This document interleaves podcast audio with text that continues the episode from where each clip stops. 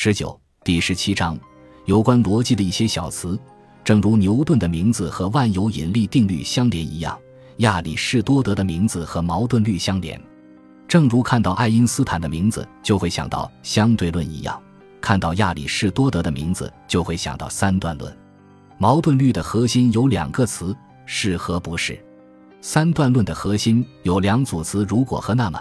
既然和因此，他们是亚里士多德关于正确推理和非正确推理的描述。作为思考的法则，矛盾律主要就是告诉我们别做什么。这是一个反对矛盾的法则。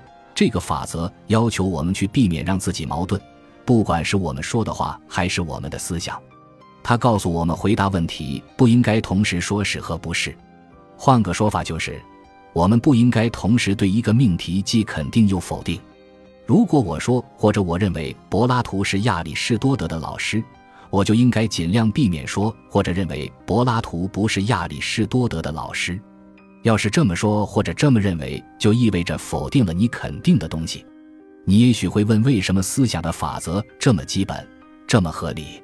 亚里士多德的答案就是：矛盾律不仅仅是思想的法则，它还是对世界本身的一种说法，是对我们努力思考的现实的说法。矛盾律作为一种对现实的说法，他所说的都是一种常识性的、显而易见的东西。一种东西，不管它是什么，不可能同时既存在又不存在。它要么存在，要么不存在，不可能两者兼而有之。一种东西不可能有某种属性，同时又没有这种属性。我正在看着手里的苹果，就在我看的这一刻，这个苹果的颜色不可能既是红的，又不是红的。这一点很明显，所以亚里士多德称矛盾律是不证自明的定律。对于他来说，不证自明就是不可否定，不可能同时认为苹果是红的又不是红的，就像不可能认为部分会大于它所属的那个整体一样，也不可能认为你打过围栏的网球会在远处的草坪里找到，同时又认为因为它不再存在了，所以不可能再找到它。作为对现实本身陈述的矛盾律，是作为思想法则的矛盾律的基础。作为对现实的陈述，矛盾律描述的是事情的方式；作为思想法则，矛盾律规定了我们应该思考问题的方式。如果我们希望我们对于这些问题的思考符合他们的方式的话，如果有一对表述是相矛盾的，这两种表述就不可能都是对的，也不可能都是错的，一定有一个是对的。一个是错的，柏拉图要么是亚里士多德的老师，要么不是他的老师；要么所有的天鹅都是白的，要么有些天鹅是白的。然而，说有些天鹅不是白的，就和所有天鹅都是白的相矛盾了。如果我们说成天鹅不都是白的，就不会和有些天鹅不是白的产生矛盾了。不熟悉亚里士多德关于矛盾命题和反对命题区别的人会对此感到吃惊。有可能所有天鹅都是白的和没有天鹅是白的这两种表述都是错的，尽管这两个不见得都对。有些天鹅也许是白的，有些是黑的。在这种情况下，如果说所有的天鹅都是白的或者没有天鹅是白的，就都错了。当两种说法不见得都对，但是两个都可能是错的时候，亚里士多德称这一对表述是反对命题，而不是矛盾命题。有这样的一对表述吗？两个可能都对，但是不见得两个都错。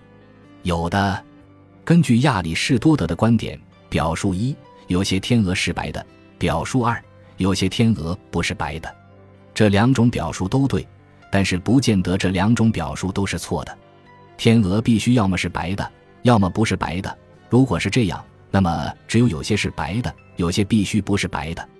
亚里士多德把这样的一对表述称为下反对关系的判断。然而，假设我们不说有些天鹅是白的，有些天鹅不是白的，而说成有些天鹅是白的，有些天鹅是黑的，这样一对表述也是下反对关系的判断吗？不可能，这两个都是错的。不，不是，因为有些天鹅可能是灰的，或者绿的、黄的、蓝的，白和黑不是独有的选择。如果说任何有形的物体一定不是白的，就是黑的，那么这种说法是不对的。要是这样的话，把所有天鹅都是白的这个表述的反对命题说成所有天鹅都是黑的，就是不可行的，因为这两个表述可能都不对，并且两个可能都是错的。要表示所有的天鹅都是白的的反对命题，就必须说是没有天鹅是白的，而不应该说成所有的天鹅都是黑的。与黑和白不同，有些成对的术语本身就是相对的，确实没有别的选择，比如。所有的整数要么是奇数，要么是偶数，没有第三种可能性。如果一个人所用的术语是唯一的选择，那么就可能不用是和不是也能表达矛盾命题。已知一个整数是奇数这个表述就和这个整数是偶数相互矛盾，因为如果它是奇数，它就不会是偶数；如果它是偶数，它就不会是奇数。它必须要么是奇数，要么是偶数。我不能夸大亚里士多德关于表述的规则的重要性，这些表述都是在这三方面中的某一方面相互矛盾的。这三方面是相互矛盾、相互对立、相互自对立。重要的是遵守这些规则，不仅能帮助我们避免做出前后矛盾的表述，还能帮助我们发现别人表述中前后矛盾的地方，因而对别人所说的提出异议，进行挑战。当和我们说话的人自己前后矛盾或者给出反对命题的时候，我们完全有权利阻止他，告诉他：“你不能做出两种这样的表述，这两种不可能都对。你到底想说的是哪种？哪个才是你认为对的？尤其重要的是要遵守这样的法则：一般性陈述即带有所有的这个词的句子，可以用一个单独否定产生与其矛盾的句子。”与所有的天鹅都是白的这个句子矛盾的，我们只需指出一只不是白的天鹅就行。这种单一的否定就能满足这种概括。科学的概括用这种方法就能验证。一种科学概括是对的，这样的说法只需要找到没有否定的例子证明它们是错的就可以了。因为寻找否定的例子是一个没有终结的过程。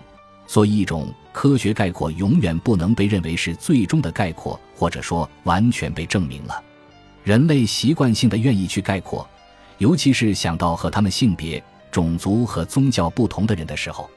如果他们是男性，他们就会说，而且往往是不假思索地说，所有的女人都是这样这样的；如果他们是白人，他们就会说，所有的黑人都是这样这样的；如果他们是新教徒，他们就会说，所有的天主教徒是这样的或者那样的。这些例子中的任何一个，只需一个否定就足以让这个归纳无效。一个人能找出越多的否定例子，就越容易证明最初的概括是多么随意。使用反对命题的术语，比如黑和白或者奇数和偶数，根据一定的规则，就会让另外一组控制我们思想的词发挥作用。他们是要么。要么和两个都不，比如，我们扔一个硬币来决定一件事，我们知道当硬币落下的时候，它一定是要么正面朝上，要么反面朝上，不会两面都朝上，这是强吸取。然而还有弱吸取，就是说某件事要么是这样，要么是那样，也许两样都是，尽管不是在同一方面或者同一时间两样都是。说西红柿要么是红的，要么是绿的。我们可以说，这个西红柿可能既是红的又是绿的，只是在不同的时间段会这样。吸取，尤其是强吸取，能够让我们做出简单而直接的推理。如果我们知道一个整数不是奇数，那么我们就能马上推断出它一定是偶数。同样，如果我们知道一个整数不是素数，那么我们就能马上推断出它除了被它自身和一整除外。它还能被其他的数整除。当看到被抛出的硬币落下后是正面朝上时，我们马上就会知道那个读反面的人这一轮输了。我们不必把硬币反过来看看，以证实这一点。亚里士多德把这类推断称为直接推理，因为一个人可以马上从一个句子的正确或者错误推断出另一个句子的正确或者错误，这里面不需要一步一步的推理。如果一个人知道所有的天鹅都是白的这句话是对的，那么他就马上能知道有些天鹅是白的，而且他还会知道至少有些白的东西是天鹅。在这种简单的推理过程中，一个人可能会犯错误，而且会经常犯错误。比如从所有的天鹅都是白的这个事实出发，有些白的东西是天鹅，这个推断就是正确的。但是如果推断出所有白的东西都是天鹅，就不对了。亚里士多德把这种不正确的推理称为不当换位。白色物体的范畴比天鹅的范畴要大，天鹅只是世界上白色物体的一部分。错误地认为，因所有的天鹅都是白的，所以所有的白色物体都是天鹅。这种错误是把两个范畴认定为有同等的范围，但实际上它们并不是这样的。有两组词可以用于直接推理，也可以用在更复杂的推理过程中。这两组词是“如果”和“那么”与“既然”和“因此”。为了表达直接推理的逻辑正确性，我们说，如果所有天鹅都是白的，那么一定会得出一些天鹅是白的这样的结论。为了表达不当换位的不正确性，我们说，如果所有的天鹅都是白的，那么一定不会得出所有白色物体都是天鹅这样的结论。这两种如果，那么的句子是关于逻辑正确和逻辑不正确的推断。值得注意的重要一点是，这两句逻辑正确和逻辑不正确推理的句子所表达的事实，没有在任何方面依赖由如果和那么连接的句子所表达的事实。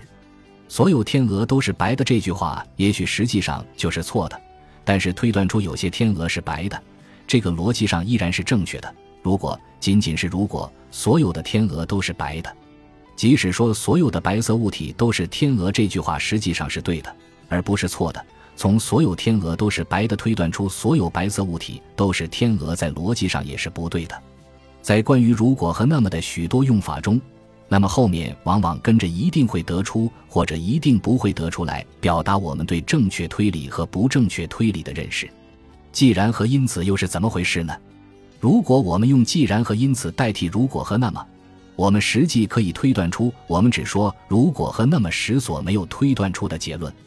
我们还用我们一直在用的那个例子，关于天鹅和白色物体，我没有用所有的如果、那么的句子去做真正的推理，直到我说出既然所有的天鹅都是白的，因此一定有一些天鹅是白的这句话时，我才做出真正的推理。我确定所有的天鹅都是白的这句话能让我确定有一些天鹅是白的。只有当我借用既然和因此做出这样的确定性推理时，第一句话的对与错才会影响到第二句话的对与错。我的推理也许在逻辑上是对的，但是我推理的结论也许实际上是错的，因为我用的第一个句子用到了既然，所以这个句子事实上就是错的。事实也许是没有天鹅是白色的。如果这样的话。结论说有些天鹅是白的，就是错误的。尽管逻辑上这么做是对的，当我说如果所有的天鹅都是白的，我实际上只是说如果所有的都是，我并不是说所有的都是。但是当我说既然所有的天鹅都是白的，我说的就是所有的都是。要是我做出的这个断言是正确的，那么我断言一些天鹅是白的也应该是正确的。刚才说的关于亚里士多德的直接推理法则，能帮助我们简单总结构成他的三段论的推理法则。下面是一个三段论的范例：大前提，所有的动物都终有一死；小前提，所有的人都是动物；结论，所有的人都终有一死。下面让我们再分析两个三段论推理的例子，从大前提和小前提到结论的例子。首先，这个推理逻辑上是无效的，因为它的小前提是错的，所以它的结论是错的。大前提，天使既不是男的，也不是女的。小前提，有些男人是天使。结论，有些男人既不是男的，也不是女的。下面这个结论逻辑上是正确的，因为它的两个前提都是正确的。大前提，哺乳动物不下蛋。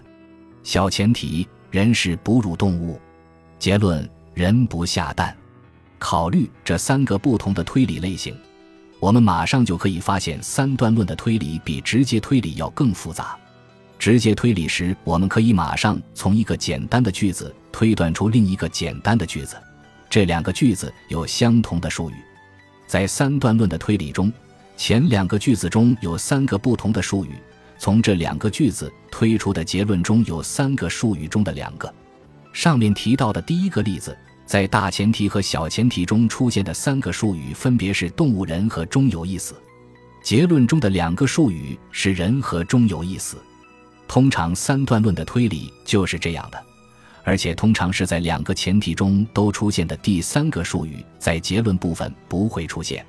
亚里士多德把大前提和小前提中都出现的术语称为中项。中项在结论中不出现，是因为它的作用主要是在推理的过程中。它的作用就是把另外两个术语结合起来，它在那两个术语之间起调节作用。这就是为什么亚里士多德称三段论推理与直接推理不同，它是有调节作用的。在直接推理中，因为没有必要去调节，所以也就没有中项。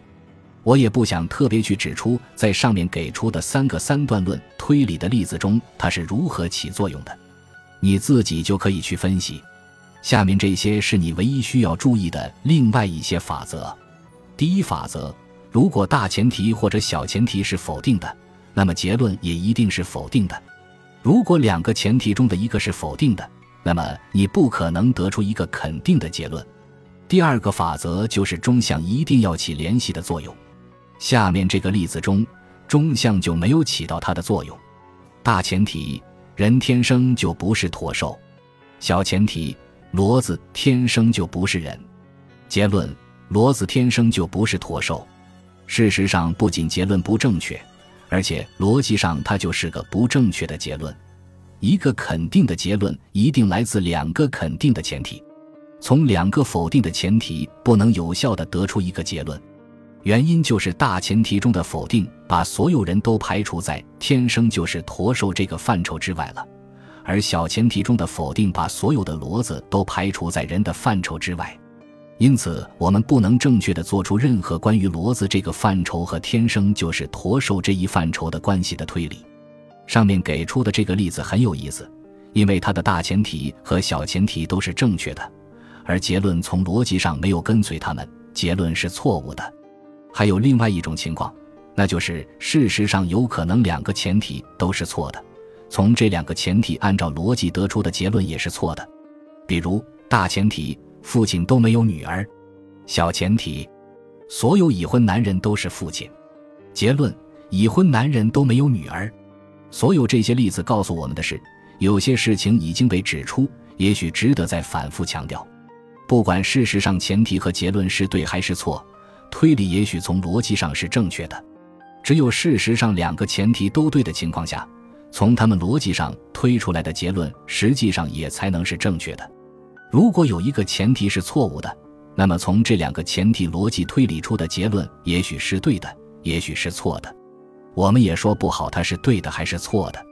另一方面，如果事实上从特定的前提逻辑推理出的结论是错误的，那么我们就能推断出这两个前提中有一个或者两个都是错误的。这就引出亚里士多德所指出的推理的一个更重要的法则，在三段论推理中，像直接推理一样，推理的效度由如果和那么表现出来。三段论的推理中，我们说，如果这两个前提是正确的，那么由他们逻辑推理出的结论也是正确的。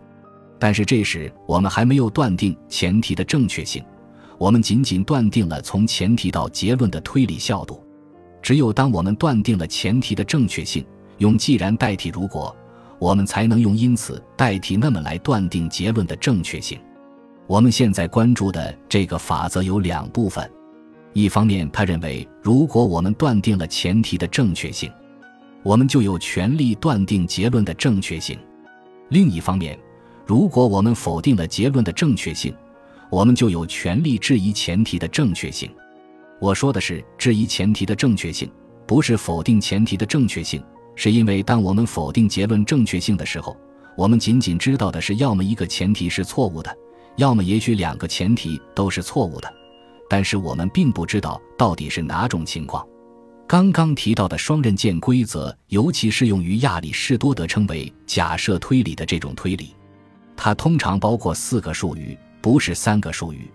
亚历山大·汉密尔顿在一份联邦者的报纸中说：“如果人们都是天使，那么政府就没有必要存在了。”如果说完这个之后，汉密尔顿继续去否定人们都是天使，接下来就不会有任何结论。否定了如果引导的这句话，并不会让你有权利去否定那么引导的那句话。然而，汉密尔顿显然认为，对于一个人类社会，政府毋庸置疑地是有必要存在的，因此他才能毫不迟疑地否定了人都是天使。他这么做也许是对的，因为否定假定推理中的结果，确实可以让你有权去否定前情。汉密尔顿找到的真相，用一个简单的复合句也能表示。